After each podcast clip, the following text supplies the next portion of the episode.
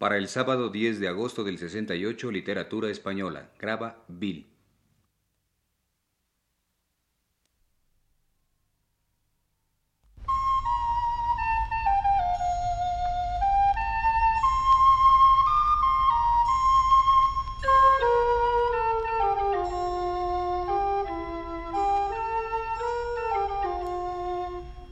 Señoras y señores, les ofrecemos el programa Literatura Española, que produce para Radio Universidad el profesor Luis Ríos.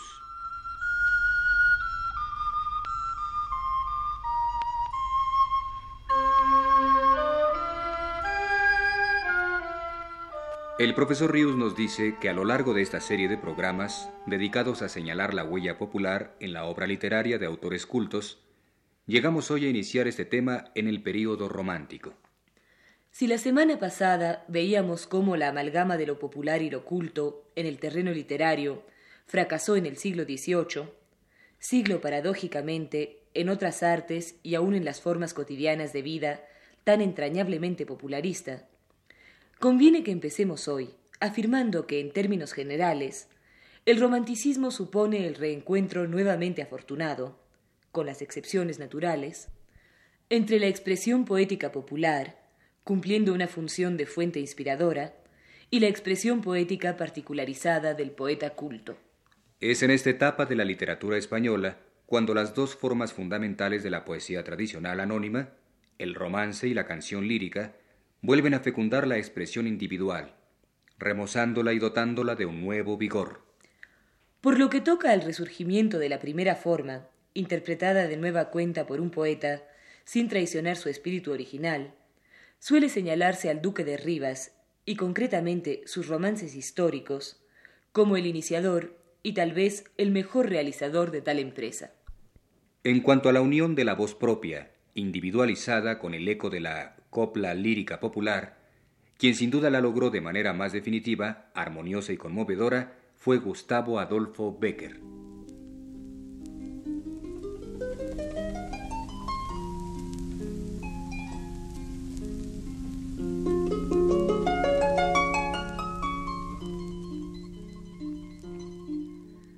Como antecedente próximo al duque de Rivas, debe señalarse en el siglo XVIII a Meléndez Valdés, que intentó restaurar el romance, y por cierto de una manera muy consciente, ya que en el prólogo a sus poesías escribe el siguiente párrafo. He cuidado de los romances, género de poesía todo nuestro, en que siendo tan ricos y sonando tan gratos al oído español, apenas entre mil hallaremos uno corriente y sin lunares feos ¿Por qué no darle a esta composición los mismos tonos y riqueza que a las del verso en decasílabo? ¿Por qué no aplicarla a todos los asuntos, aun los de más aliento y osadía? ¿Por qué no castigarla con esmero y hacer lucir en ellas todas las galas y pompas de la lengua? Yo lo he intentado, no sé si con acierto, pero el camino es tan hermoso como vario y florido, y si los ingenios de mi patria lo quieren frecuentar y se convierten con ardor hacia este género, nuestro romance competirá algún día con lo más elevado de la oda, más dulce y florido del idilio y de la anacreóntica, más severo y acre de la sátira, y acaso más grandioso y profundo de la epopeya. No obstante ese deseo consciente por dar nueva vida al romance, no lo pudo resucitar Meléndez, según la frase textual del duque de Rivas, quien a su vez teorizó sobre el género, en el cual encontraba, estas son palabras suyas, nuestra verdadera poesía castiza, original y robusta, luchando con una lengua naciente, estrecha, insonora y semibárbara. El liberalismo político de don Ángel Saavedra y su consecuente destierro, que lo puso en contacto con el romanticismo inglés, el cual lo mismo que el alemán y otros romanticismos europeos exaltaban sobremanera el romancero español. Su adhesión absoluta a la nueva sensibilidad romántica, con lo que ésta implicaba, pasión nacionalista, prestigio de lo popular, entendido como manifestación espontánea y natural, retorno sentimental al estudio de la Edad Media. Todo ello determinó que el duque de Rivas hiciera definitivamente suyo el empeño que antes que él, pero dentro de un clima espiritual menos propicio, ya Meléndez Valdés había tenido. Vuelve Saavedra a lamentarse como Meléndez de la escasa atención de los poetas de su tiempo por aquella forma y escribe. Es ciertamente extraño que en esta época de ensanche y acaso de regeneración, en que la poesía, rompiendo los estrechos límites de reglas arbitrarias, aunque respetadas por un siglo entero, pugna por volver a su origen, dejando a un lado la servil imitación de griegos y latinos, y buscando inspiraciones propias en épocas más en armonía con las sociedades modernas, no haya renacido con muchas ventajas el romance octosílabo castellano. El duque de Rivas ensalza las cualidades instrumentales del romance, y expresamente asocia la restauración de su espíritu con la nueva sensibilidad europea, que lucha por imponerse también en España, y entonces Saavedra no duda en juzgar al romance como el metro más adecuado de todos, por su sencillez, dice, facilidad y soltura a todos los tonos de la poesía, y por tanto a los atrevidos, variados y desiguales vuelos del romanticismo.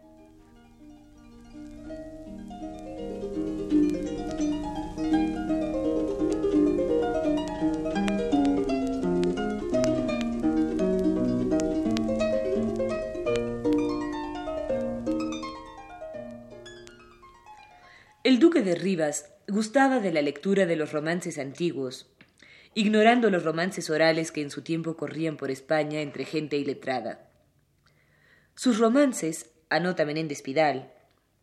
son una resurrección del romance literario tras la muerte de éste en el siglo XVIII a manos de los copleros populares, triviales, chabacanos o ridículamente encumbrados.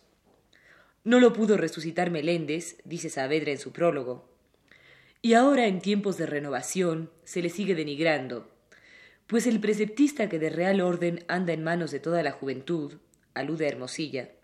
no ve en el romance sino las vulgarachadas de las jácaras,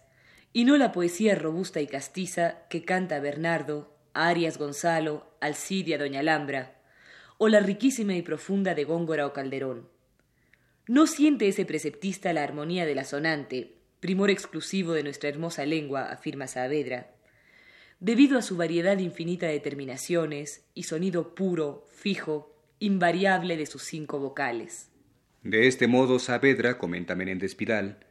que al escribir los romances en decasílabos de El Moro Expósito, muestra hallarse todavía sometido a los prejuicios clasicistas de Hermosilla,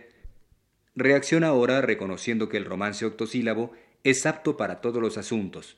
y es por excelencia el metro de la narración y descripción, el metro propio de la poesía histórica. Y de ello da Saavedra admirables muestras en su nueva obra, mostrando lo que es capaz de labrar su habilísimo cincel octosilábico en las dramáticas narraciones que desarrolla. Terminemos esta plática dedicada a la restauración del romance narrativo durante el romanticismo, oyendo el primero de los que componen la narración intitulada por el duque de Rivas, El fratricidio, referente a la lucha civil entablada por los partidarios del rey de Castilla, Pedro el Cruel, y los de su medio hermano don Enrique, y la muerte del primero a manos de éste.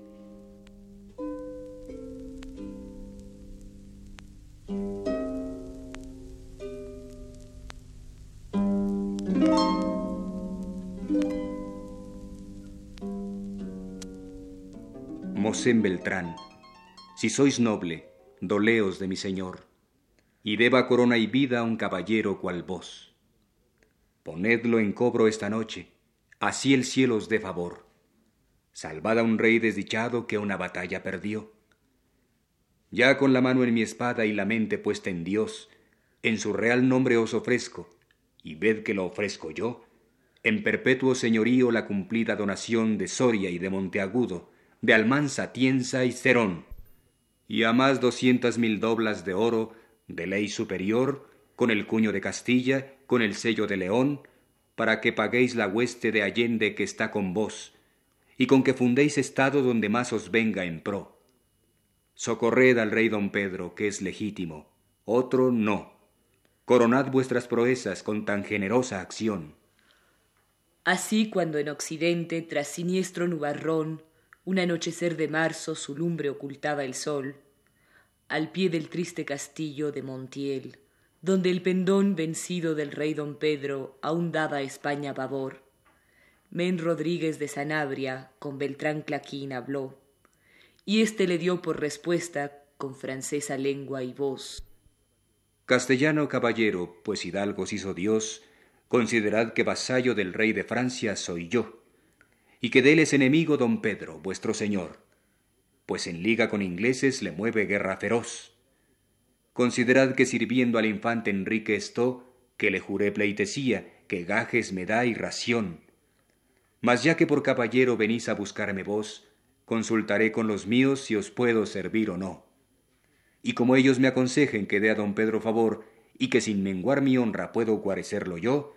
enciendo la medianoche pondré un luciente farol delante de la mi tienda y encima de mi pendón. Si lo veis luego veníos vuestro rey don Pedro y vos, en sendos caballos, solos, sin armas y sin temor. Dijo el francés, y a su campo sin despedirse tornó, y en silencio hacia el castillo retiróse el español.